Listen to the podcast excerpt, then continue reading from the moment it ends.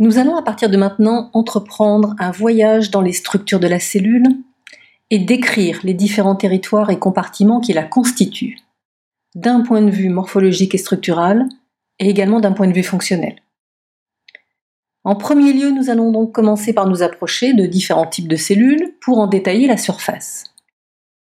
Rapidement, nous allons constater que les cellules sont bien souvent entourées d'un réseau plus ou moins compliqué défenses avancées et d'échafaudage, rendant leur approche finalement assez difficile.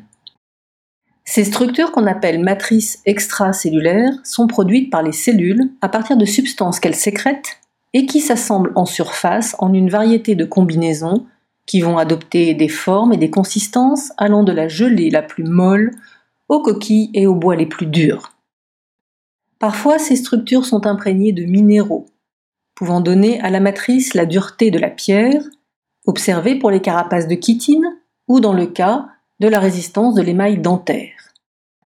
Ces structures sont particulièrement bien développées chez les végétaux, où elles forment un échafaudage rigide qui assure le port dressé des plantes herbacées ou ligneuses, sur lesquelles repose la colonisation aérienne des végétaux. Jusqu'à plus de 100 mètres de haut, 140 à peu près pour les séquoias. Leurs propriétés de résistance ou d'élasticité sont également illustrées par l'organisation de nombreux tissus chez l'homme. Citons les os, les dents, les cartilages, la cornée ou les tendons et ligaments. Ces constructions forment des réseaux moléculaires complexes qui serviront de support aux cellules des organismes vivants. Elles seront responsables de la cohésion de ces cellules au sein des tissus et des organes, elles ne seront néanmoins pas que des échafaudages passifs, mais elles exerceront des rôles complexes dans la régulation du comportement des cellules. Elles serviront ainsi non seulement de support à ces cellules, mais également de guide lors de leur déplacement et de leur migration.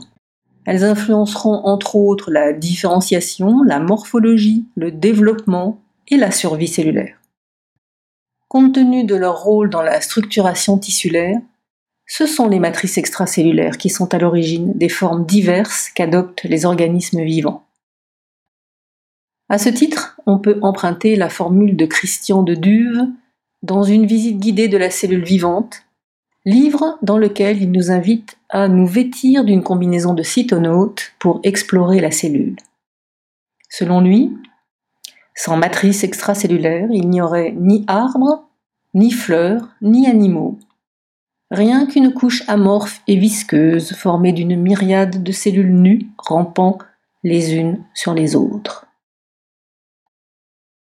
Un point essentiel concernant les matrices, c'est qu'elles sont produites par les cellules. Les éléments constitutifs, autrement dit les briques de base des échafaudages tridimensionnels complexes, seront synthétisés et produits par les cellules. L'assemblage ensuite des différents constituants générera des réseaux moléculaires tridimensionnels. Leur rôle principal sera évidemment de protéger les cellules, mais aussi de contrôler les échanges d'eau et d'éviter la déshydratation. Elles seront responsables de la cohésion cellulaire, permettant les interactions entre cellules et l'organisation tissulaire. Elles ont donc une importance physiologique essentielle chez les pluricellulaires végétaux, les pluricellulaires champignons et les pluricellulaires animaux pour la consolidation des tissus et le contrôle des interactions qui vont s'établir entre cellules. Elles servent de support pour l'arrimage de ces cellules et pour la structuration du tissu, comme je viens de le rappeler, en particulier lorsque les cellules sont physiologiquement orientées, ce sera le rôle particulier des lames basales qui supportent les épithéliums. Elles constitueront également un maillage qui servira à guider le déplacement et la migration des cellules. Elles organisent la structure des tissus, le recrutement et la différenciation des cellules au sein de ces maillages. Des échafaudages de protéines de matrice peuvent d'ailleurs être recréés artificiellement pour faciliter le recrutement de cellules, la production et leur différenciation dans un tissu cible. La mise en place de ces plateformes de protéines d'un type de matrice cible, par exemple du foie, du poumon, relève d'une technologie innovante récente, qui va être utilisé pour faciliter la reconstruction des tissus lésés en particulier. Cette technologie prometteuse va supplanter les polymères synthétiques et les matrices d'hydrogel qu'on injectait, qui étaient à base de collagène, et qui présentaient de nombreux inconvénients liés à une faible biocompatibilité. La technologie correspondant au cliché présenté dans cette diapositive consiste à reproduire une matrice tridimensionnelle exclusivement constituée des mêmes composants que le tissu initial considéré. L'ingénierie tissulaire régénératrice, nécessitant la préexistence de ces échafaudages complexes, devient alors possible. C'est ce qui va se passer pour le processus de cicatrisation.